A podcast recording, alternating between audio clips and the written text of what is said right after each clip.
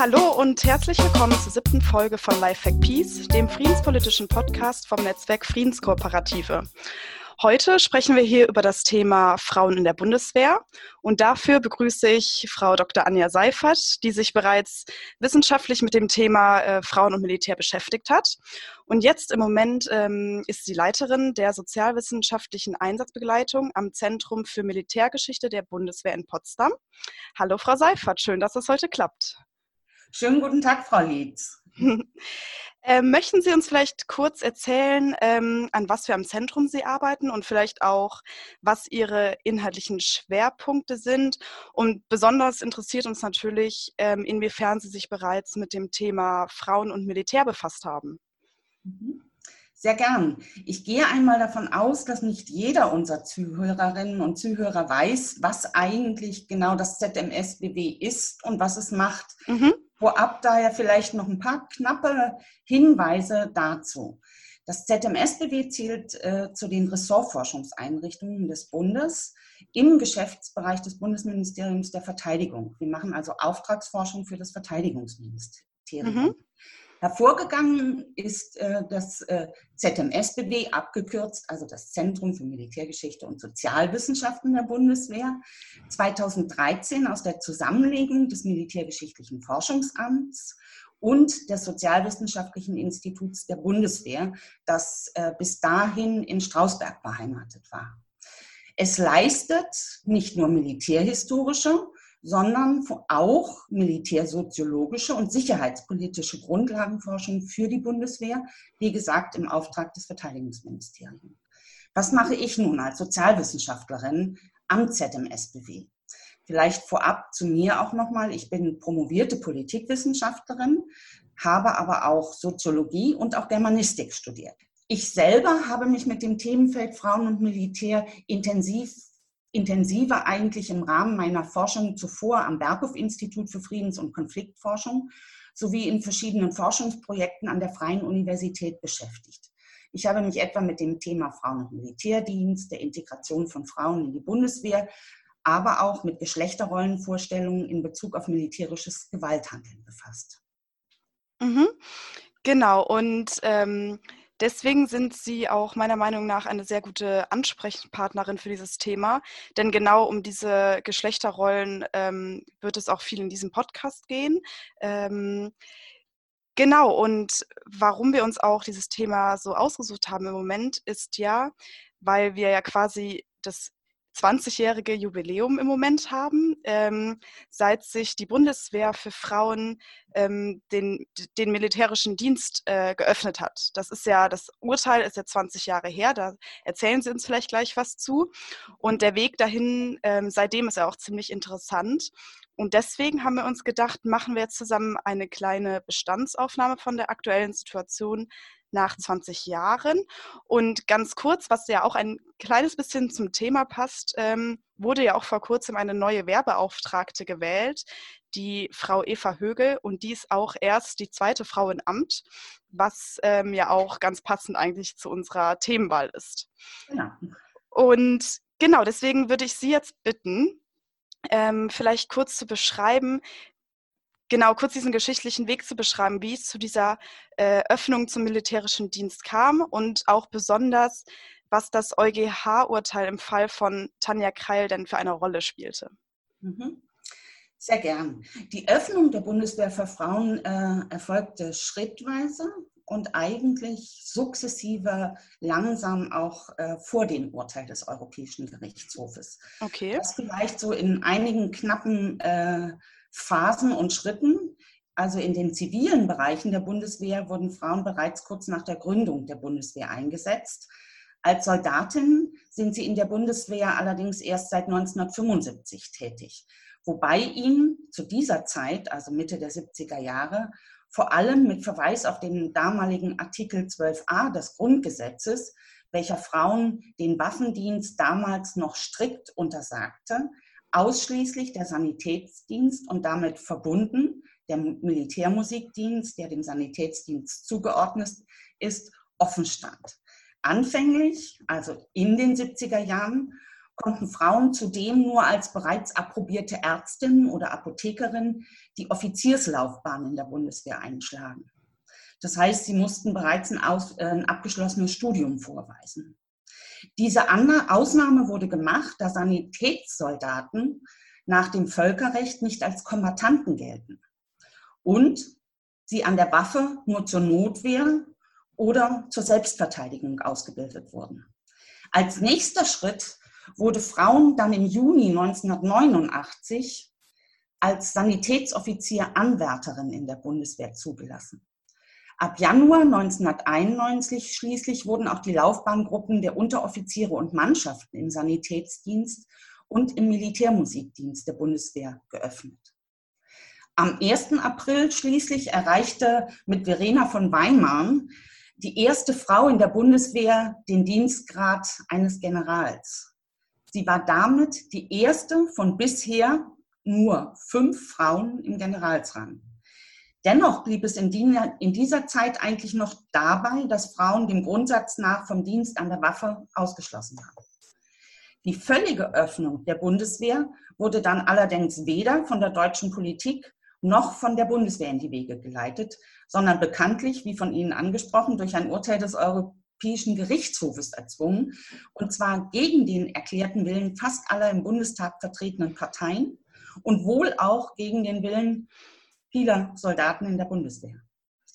Der Europäische Gerichtshof urteilte, urteilte am 11. Oktober 2002, wenn ich das Datum noch recht erinnere, im Verfahren Tanja Krei gegen die Bundesrepublik Deutschland, dass die deutschen Rechtsvorschriften, also das Grundgesetz, äh, wonach Frauen vollständig vom Dienst mit der Waffe ausgeschlossen sind, gegen den gemeinschaftlich, gemeinschaftsrechtlichen Grundsatz der Gleichstellung von Männern und Frauen verstoße Frauen also durch den Ausschluss aus den Streitkräften diskriminiert werden.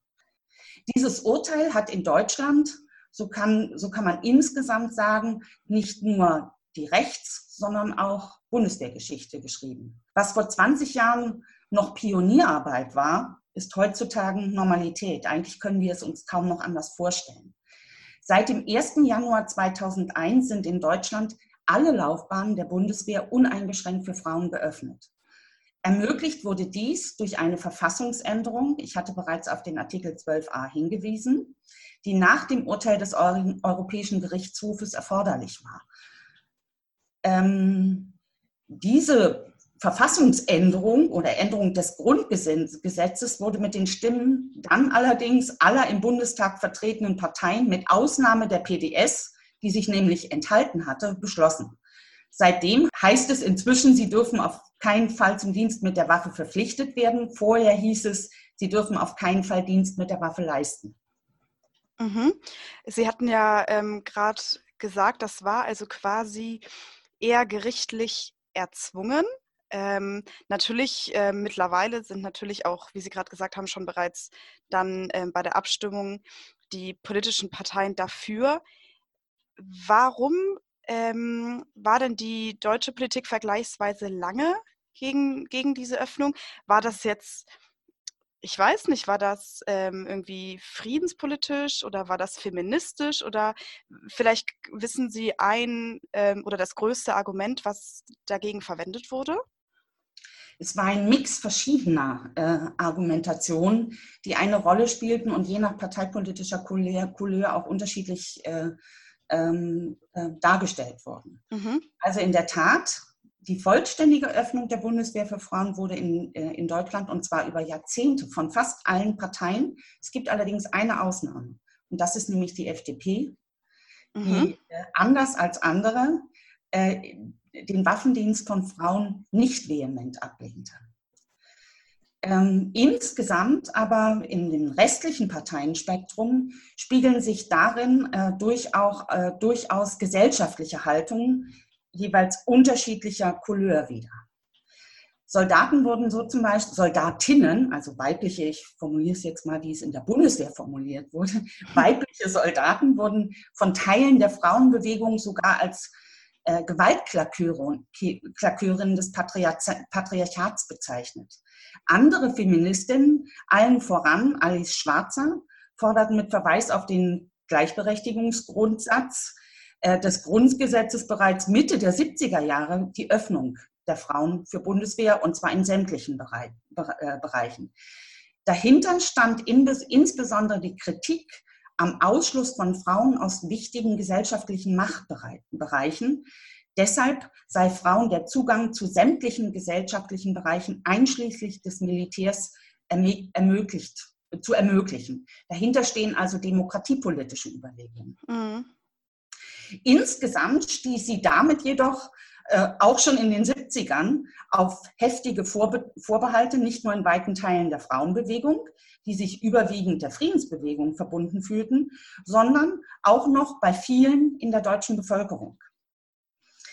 Und genau diese ähm, Haltungen spiegeln sich dann auch in den damaligen äh, Positionen der im Bundestag vertretenen Parteien wider. Die Argumente unterschieden sich jedoch. Das Spektrum war relativ breit gefasst, während die SPD und die Grünen eher mit dem Friedenspotenzial von Frauen argumentierten, das auf keinen Fall gefährdet werden dürfte und die Öffnung des Militärs nicht als dezidierten Weg einer Gleichberechtigung von Frauen interpretierten, argumentierten viele in der CDU, CSU eher mit traditionellen Familienaufgaben, also mit tra traditionellen Geschlechterrollenvorstellungen, die einem Waffendienst von Frauen entgegenstimmten. Nach dem Urteil des Europäischen Gerichtshofes folgte dann allerdings der zuvor vehementen Ablehnung in der Politik ein ebenso vehementes Schweigen beziehungsweise die stillschweigende oder auch kommentarlose Akzeptanz der Öffnung der Bundeswehr für Frauen. Für Frauen. Heute sieht es fast so aus, als hätte man damals nie ein Problem damit gehabt. Eine Thematisierung dieses Verhaltens wäre allerdings möglicherweise auch etwas schwierig in der Öffentlichkeit zu vermitteln. Mm, das stimmt. Ähm, es war wahrscheinlich auch Teil, dass sie das dann einfach akzeptieren mussten und wahrscheinlich auch unterstützen mussten. Und mittlerweile ähm, möchte die Politik natürlich ähm, die Bundeswehr für Frauen attraktiv machen und das alles unterstützen. Und seitdem ist natürlich auch ganz viel passiert. Ähm, vielleicht könnten Sie einen wichtigen Schritt nennen. Also ich ähm, denke da vor allem an das Gleichstellungsgesetz von 2005 ähm, war das irgendwie eine Art der Politik, ähm, nochmal die Integration zu unterstützen, weil in diesem Gesetz geht es ja auch genau, was Sie gerade angesprochen haben, besonders um die Vereinbarkeit von Familie und Beruf. Mhm. Ähm, genau, war das ein wichtiger Schritt zwischen 2000 und jetzt? Also immer dann, wenn, äh, wenn die Bundeswehr durchaus, Sie sprachen das auch bereits an, wenn es schwierig war, in bestimmten Bereichen äh, Nachwuchs zu generieren oder wenn es äh, schwierig war, qualifiziertes Personal zu gewinnen, wurden Frauen schrittweise der Zugang zu verschiedenen Bereichen der Bundeswehr geöffnet. Mhm. Vieles kann man sozusagen, also es ist ein Mix von Rekrutierungsbemühungen auf der einen Seite und äh, ein, gekoppelt mit, dem Argument, mit geschlechterpolitischen Argumenten. Mhm. Ein Instrument, was ja auch in der Politik viel diskutiert wird, ist ähm, die Frauenquote. Ähm, ich weiß nicht genau, das war meiner Meinung nach auch ein Teil dieses Gesetzes oder jedenfalls, dass es angestrebt wurde. Ähm, das wäre meine erste Frage. Und zweitens, es ist ja schon eine sehr hierarchische Struktur innerhalb der Bundeswehr. Ähm, würde eine Quote so viel bringen oder würde das der äh, Frauenfrage in der Bundeswehr helfen? Ähm, es ist ein bisschen abstrakt formuliert. Lassen Sie mich das mal vielleicht ein bisschen anders äh, formulieren.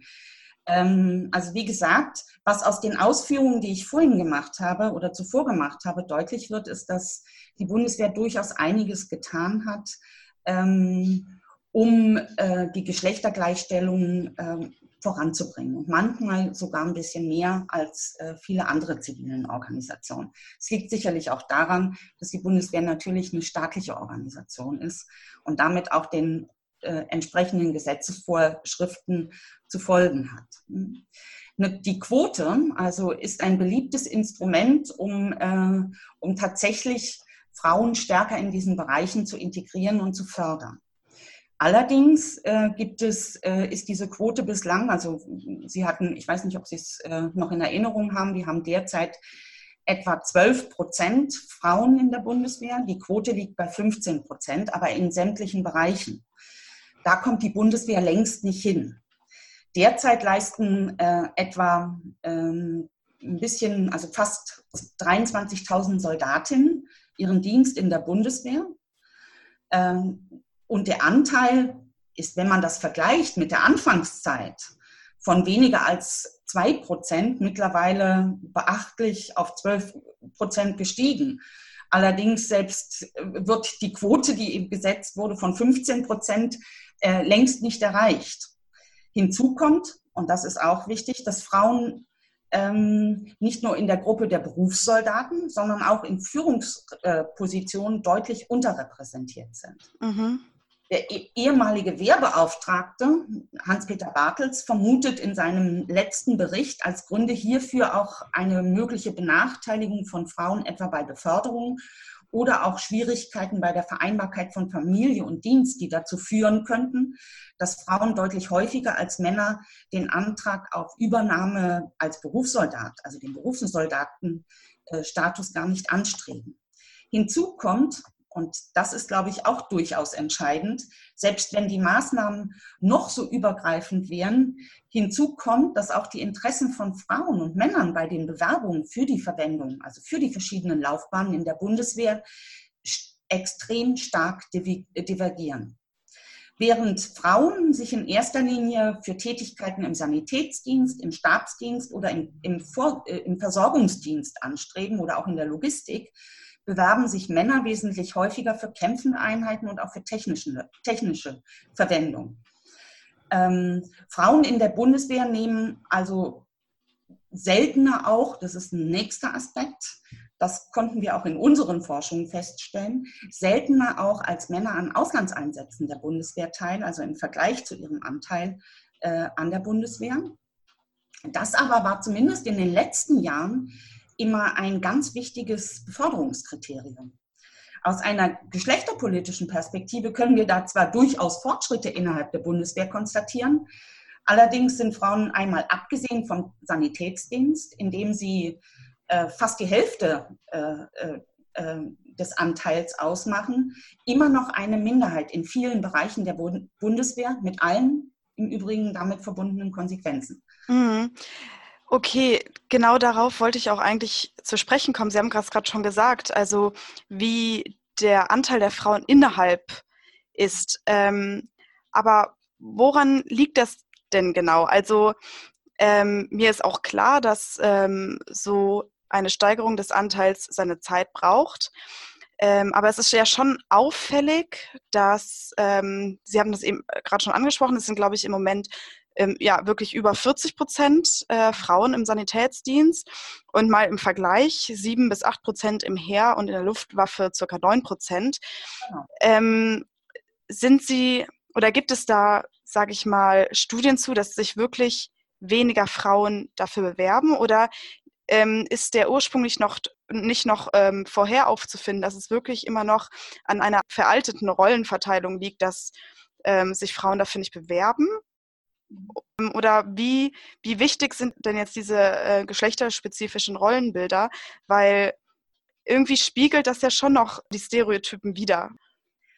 Äh, in der Tat, aber ich halte es für wichtig, zwischen formaler und inhaltlicher Gleichberechtigung zu differenzieren. Also formal sind Frauen in der Bundeswehr in der Tat inzwischen gleichgestellt. Das heißt, sie können sich überall auf sämtliche Positionen oder sämtliche militärische Laufbahnen äh, bewerben.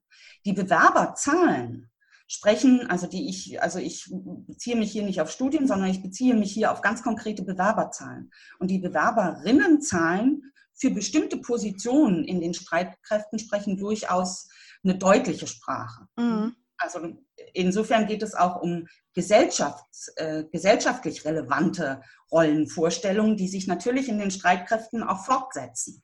Ja, auf, ja, auf jeden Fall. Das zeigt ja auch irgendwie, dass es ähm, im gesamtgesellschaftlichen Kontext äh, von Emanzipation auch zu sehen ist, dass ähm, Frauen von sich aus eventuell noch sich eher für ähm, ja, weibliche, sage ich mal, äh, alte Rollenbilder bewerben. Das heißt zum Beispiel der Sanitätsdienst ähm, genau, als, als andere Positionen. Ja, aber was steht eigentlich dahinter? Hm? Das ist ja die Frage. Und dahinter dürfte nicht nur ähm, eine aufgrund äh, unserer deutschen spezifischen historischen Erfahrung, die verbunden ist mit einer gewachsenen und durchaus weit verbreiteten Skepsis in unserer Gesellschaft über die Anwendung, also über die grundsätzliche Anwendung militärischer Gewalt zur äh, Konflikt- und Krisenbewältigung stehen, sondern durchaus eben auch traditionelle Geschlechterrollenvorstellungen in Bezug auf militärisches Gewalthandeln. Mhm. Zeigt sich etwa auch darin, dass Frauen heute noch in fast allen Armeen in Kampfeinheiten eher die Ausnahme als die Regel sind. Und das gilt natürlich auch für die Bundes Bundeswehr. Die Bewerberzahlen von Frauen für Kampfeinheiten sind nicht äh, sehr hoch ausgeprägt. Mhm. Und sind in der Tat auch äh, in ihrer realen Existenz dort eher die Ausnahme als die Regel. Traditionelle Geschlechterrollenvorstellungen sind demnach, also gesellschaftlich relevante Geschlechterrollenvorstellungen sind demnach offensichtlich wesentlich hartnäckiger in unserer Gesellschaft als weithin gedacht. Auch, das muss man gleichzeitig natürlich auch sagen, wenn die Rollen für Männer und Frauen inzwischen deutlich äh, durchlässiger geworden sind, also weniger starr sind und äh, auch die Handlungsmöglichkeiten für Frauen sich deutlich erweitert haben. Dennoch sind diese geschlechtsspezifischen Rollenzuschreibungen ja nicht aus den Köpfen verschwunden. Ich denke hier nur, also nehmen wir mal ein Beispiel, die MeToo-Debatte oder auch der Gender Pay Gap in unserer Gesellschaft. Allein daraus ließe sich äh, also durchaus folgern, dass die Gleichberechtigung von Frauen längst noch nicht in unserer Gesellschaft, auch in unseren westlich-demokratischen Gesellschaften verwirklicht ist.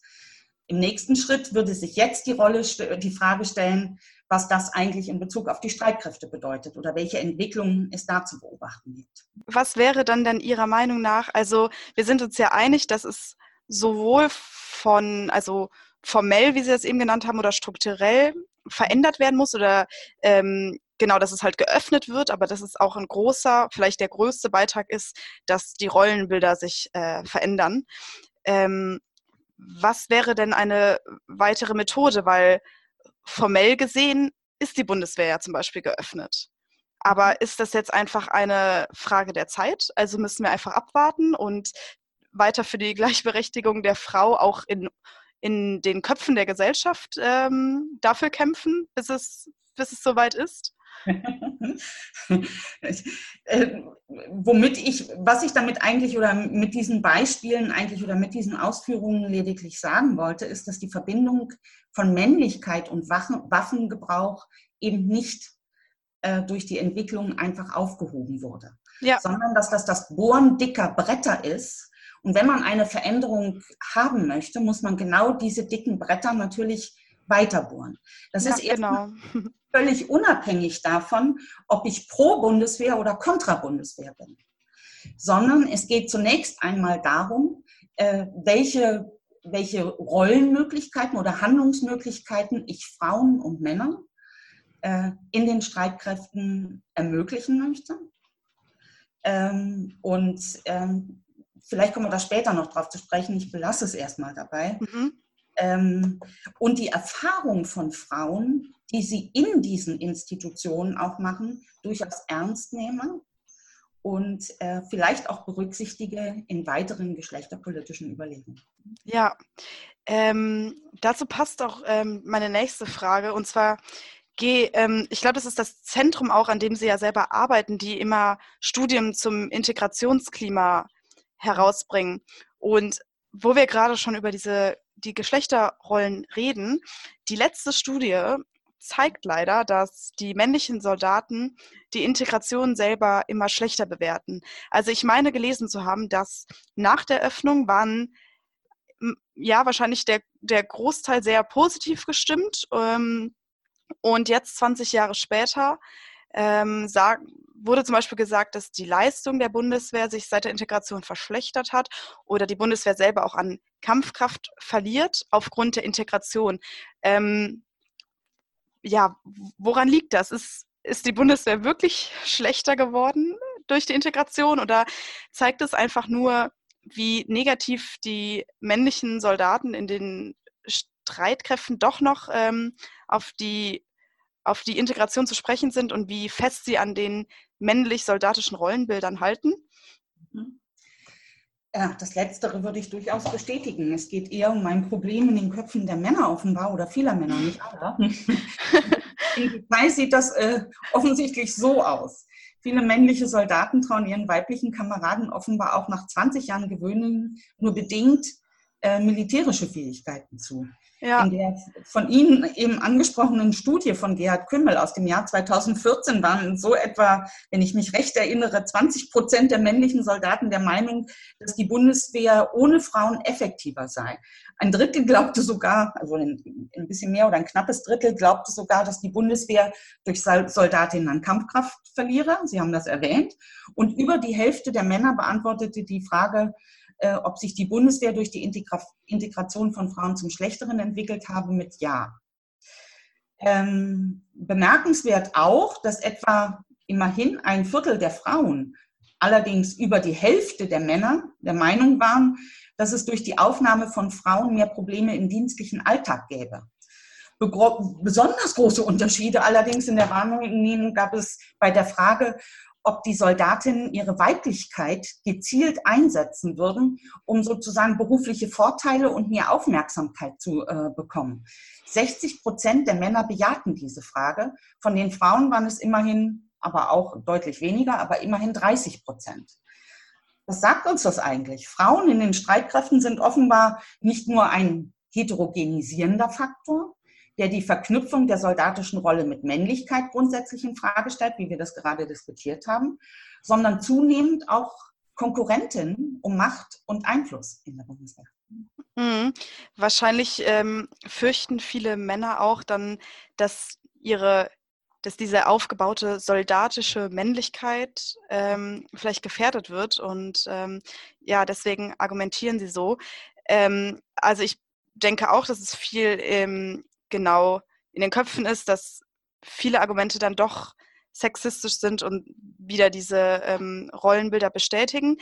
Ähm, nur ganz kurz noch, ähm, sind physische Unterschiede trotzdem auch ein Argument dafür? Also gibt es vielleicht in gewissen Aufgaben doch auch eine, einen physischen Unterschied zwischen zum Beispiel, wie, wie die Soldaten das genannt haben, die Kampfkraft zwischen äh, Männern und Frauen? Ähm, ich glaube, das ist nicht das Entscheidende, insbesondere weil die Aufgaben in der Bundeswehr relativ vielfältig sind und äh, selbst in den kämpfenden Einheiten Frauen durchaus, äh, wie, in, wie andere Nationen belegen, irgendwie auch mithalten können. Ähm, sondern entscheidender ist für mich tatsächlich weniger die Leistungsbereitschaft oder körperliche Fähigkeit, sondern dass Frauen bei der Bundeswehr zum einen, kurz gefasst, eine Herausforderung für männliche Identitätsentwürfe darstellen und gleichzeitig Konkurrentinnen sind um Positionen innerhalb der individuellen Karriere. Ähm, ich würde weniger, also hinsichtlich der integrationspolitischen Orientierung von Frauen, äh, äh, weisen sämtliche Studien unisono eigentlich darauf hin, dass die Integrationsbereitschaft und auch der Leistungswille von Soldatinnen unverändert hoch ist. Mhm. Entscheiden sich äh, allerdings in der Mehrzahl eher für eine Strategie der Anpassung an die dominante männliche Kultur. Anna Freud hat das mal etwas, ähm, etwas merkwürdig in einem theoretischen Konstrukt zugespitzt mit der Identifikation des Aggressors. Das ist, ähm, äh, das muss man so nicht stehen lassen, aber es geht eben um eine Anpassungsstrategie und äh, an die dominante Kultur. Mhm. Wo man sich ja vielleicht auch fragen kann, ob das der richtige Weg ist, da vielleicht die Soldatinnen dann eher als Abweichung von normalen, normalen, in Anführungszeichen, äh, weiblichen Normen gesehen werden, anstatt einfach als Frau wahrscheinlich, oder? Ähm, ich glaube, ähm, in, in äh, hierarchischen Organisationen oder in männlich dominierten Organisationen, in denen sich nicht nur, ähm, in denen sich Männlichkeit sozusagen eingeschrieben hat, ähm, gibt es auch für Frauen unterschiedliche Rollenbilder. Diese schwanken aber zwischen Anpassung und Widerstand. Mhm. Und Widerstand ist extrem anstrengend und kann im, im Extremfall auch dazu führen, dass man sozusagen äh, ausgegrenzt wird oder marginalisiert wird. Ja. Insofern ist die Anpassungsstrategie für Frauen mit weniger Kosten verbunden. Ja. Das ein weiteres Thema, ähm, was sehr wichtig ist und was Sie eben auch kurz angesprochen haben, äh, und zwar, wenn wir einen feministischen Blick auf die Bundeswehr werfen, müssen wir auch einfach über das Problem äh, sexueller Übergriffe ähm, sprechen, wofür deutlich, wovon deutlich mehr Frauen betroffen sind, obwohl ich natürlich ähm, auch keineswegs die Übergriffe an Männer, die natürlich auch passieren, ähm, herunterspielen möchte. Kann pauschal gesagt werden, ähm, mehr Frauen in der Bundeswehr bedeutet gleichzeitig mehr sexuelle Gewalt oder ist eventuell das Gegenteil der Fall, obwohl ja im Moment leider die Zahlen immer noch steigen, dass mehr Frauen auch Teil der Problemlösung sind in dieser Hinsicht? So würde ich das, also sexuelle Belästigung ist natürlich ein Problem äh, äh, sowohl in der Bundeswehr als auch in der Gesellschaft. Ja. Und äh, zunächst einmal auch hier wieder die Unterscheidung zwischen formal und inhaltlich. Formal gilt natürlich auch für die Bundeswehr und zwar ganz ausdrücklich das Gesetz zum Schutz der Beschäftigung am, am Arbeitsplatz. Also das ist das sogenannte Beschäftigtenschutzgesetz.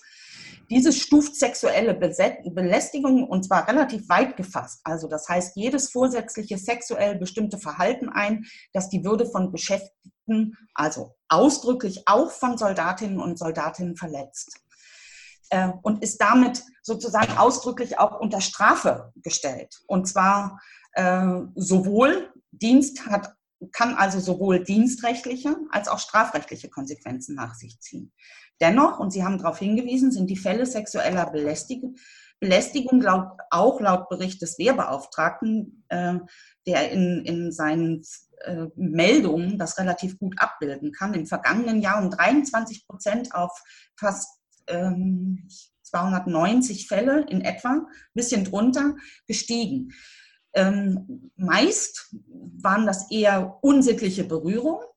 Allerdings, wie schwerwiegend dieses Thema ist, zeigt auch ähm, die Studie, die Sie bereits erwähnten, erwähnt von Gerhard Kümmel, die, der nämlich feststellte, also wo die Soldatinnen und Soldaten selber angaben in der Befragung, dass über die Hälfte der Frauen und 12 Prozent der Männer von sexueller Belästigung betroffen waren.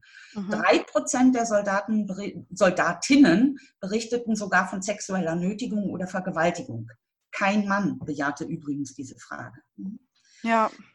Die damalige Verteidigungsministerin hat darauf auch reagiert und Maßnahmen verstärkt, etwa die Ansprechstelle für Gewalt und Diskriminierung im Verteidigungsministerium eingerichtet, bei der sich Betroffene unter Umgehung des Dienstweges auch direkt an diese Stelle wenden können. Auch die Gleichstellungsbeauftragten und Vertrauensfragen haben eine wichtige Ent Ent äh, Funktion.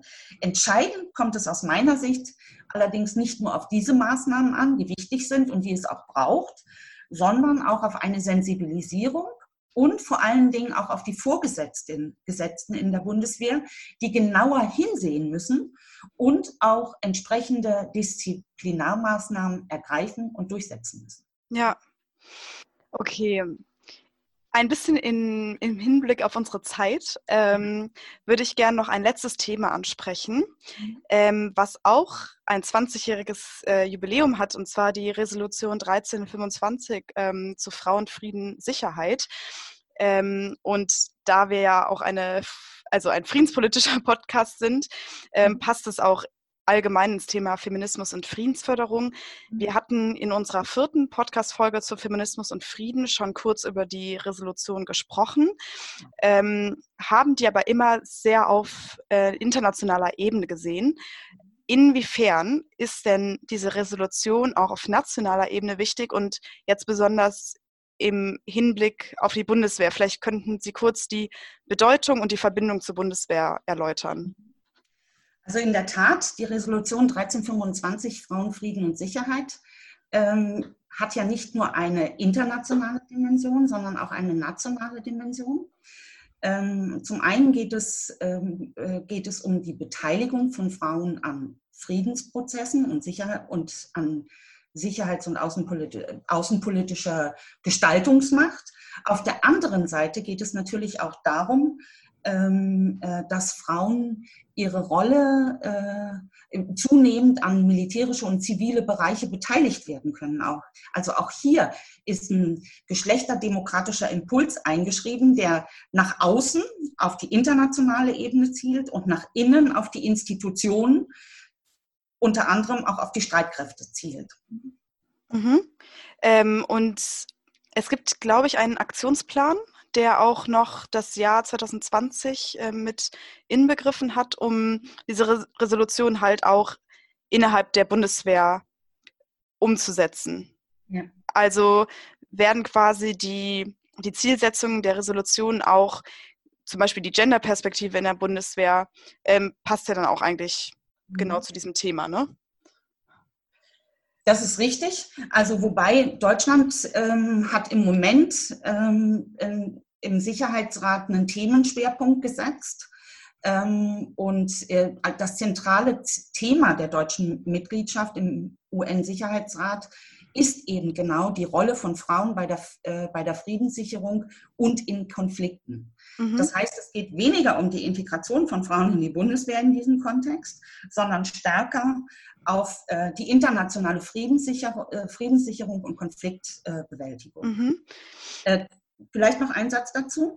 Ziel der deutschen Mitgliedschaft ist es dabei, äh, die Gleichstellung, Teilhabe und auch der Schutz von äh, Frauen als zentrale Bestandteile der Außen- und Sicherheitspolitik stärker zu verankern. Und dazu gehört natürlich auch ein äh, nach innen, dass die Institutionen äh, geschlechterdemokratisch entsprechend äh, breiter aufgestellt sind oder besser aufgestellt sind. Hm? Ja, ja, vielleicht schafft, schaffen wir es ja irgendwann eine, dass die deutsche Außenpolitik äh, eine feministische Außenpolitik und Sicherheitspolitik wird. Ähm, dazu würde ich zum Schluss noch gerne ein kleines ähm, Gedankenexperiment machen. Ähm, wie, wie stellen Sie sich denn die Bundeswehr in 20 Jahren vor? Vor allem in Bezug auf Frauen. Das ist eine schwierige Frage. Aber lassen Sie mich das mit einem knappen, vielleicht auch einem aktuellen politischen Hinweis äh, beantworten. Ähm, heutzutage in Zeiten innerstaatlicher Konflikte hat das Militär in internationalen Krisen- und Konfliktgebieten nicht nur eine eher gewalteindämmende und stabilisierende Funktion, also die Aufgaben von Streitkräften haben sich verändert. Es ist weniger ein Instrument zur Kriegführung als vielmehr ein Instrument zur Friedensführung, Förderung beziehungsweise zur Gewalteindämmung. Also so würde ich es jetzt formulieren. Ähm, es hat darüber hinaus aber gerade auch in diesen innerstaatlichen Krisengebieten einen symbolischen Stellenwert. Es repräsentiert also in den Einsätzen, und das konnte ich durchaus in meinen Forschungen auch immer wieder beobachten, repräsentiert es auch die Werte der Entsendegesellschaften. Wir denken zum Beispiel nur an die äh, sogenannte Totenkopf-Affäre, die irgendwie weitreichende Konsequenzen äh, äh hatte, nicht nur in Afghanistan, sondern auch hier in Deutschland.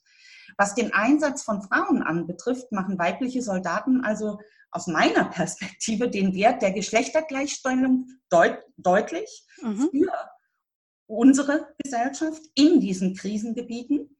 Ähm, und weibliche Soldaten machen damit auch den, äh, äh, machen damit also oder Soldaten anders formuliert, Soldaten verkörpern natürlich auch Macht in diesen Entsendegebieten. Wenn diese Macht sozusagen durch Frauen vertreten wird, wird sichtbar, dass Frauen diese Macht auch durchaus äh, haben können. Ähm, das vielleicht nur so als kleinen Ausritt.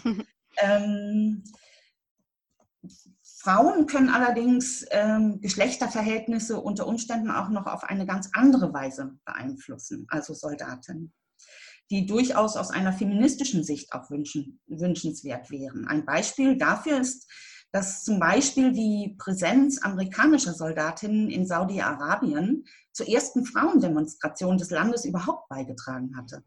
Frauen sahen weibliche Soldaten nämlich Autofahren und verlangten in der Folge für sich eigentlich die gleichen Rechte. Aus geschlechterpolitischer Sicht kann, kann ich das nicht als äh, Nachteil empfinden, sondern eher als Vorteil. Mhm. Und ja. Aspekt zu benennen kann es gerade im Rahmen von Stabilisierungs- und Ausbildungseinsätzen, wie wir sie heute etwa in Afghanistan, im Irak oder auch in Mali kennen, von Vorteil sein, ein, eine rein männlich-militärische Organisationskultur, also diesen Konnex von Männlichkeit und Gewalt, äh, durch einen höheren äh, Frauenanteil kulturell zu verändern. Und zwar sowohl mit Blick auf die Konfliktbeteiligten als auch auf das Verhalten der eigenen Kameraden. Mhm. Unser ähm, Podcast heißt ja Lifehack. Ja, und wo Sie gerade schon einen kleinen Blick in die Zukunft äh, geworfen haben. Vielleicht nochmal zum Schluss. Ähm, haben Sie vielleicht aus wissenschaftlicher Perspektive einen sogenannten Lifehack, entweder für die Politik oder für die Bundeswehr selber oder auch für die Soldatinnen, dass diese Integration, dass entweder ist es jetzt die Rollenbilder abzubauen oder die Integration selber voranzutreiben, haben Sie da einen Lifehack, den Sie benennen könnten? Äh, äh, weniger aus einer rein wissenschaftlichen Sicht, sondern vielmehr aus einer politischen oder feministischen Perspektive. Äh, Frauen haben längst erkannt, dass äh, Netzwerke wichtige, wichtig sind. Ich würde Soldatinnen empfehlen, sich in, in der Bundeswehr in eigenen Netzwerken zu organisieren, um dadurch, dadurch auch ihr eigenes Potenzial besser entfalten zu können. Super. Ja. ja, vielen Dank. Ja, und damit kommen wir jetzt zum Ende der Folge von Lifehack Peace. Und wenn ihr keine Folge verpassen möchtet, dann folgt uns doch auf Facebook unter Netzwerk Friedenskooperative, auf Twitter unter Netzwerk Frieden, auf Instagram unter Friedenskooperative oder abonniert unseren Newsletter unter friedenskooperative.de. Wir kommen jetzt zum Ende und ich bedanke mich vielmals ähm, für das Gespräch und bin einfach gespannt, ähm, wie das weitergeht. Hoffe, ähm, genau, dass es aus feministischer und äh, friedenspolitischer Sicht ähm, beides eine gute Entwicklung nimmt. Und ja, bedanke mich für das Gespräch. Ich bedanke mich für das Gespräch. Tschüss.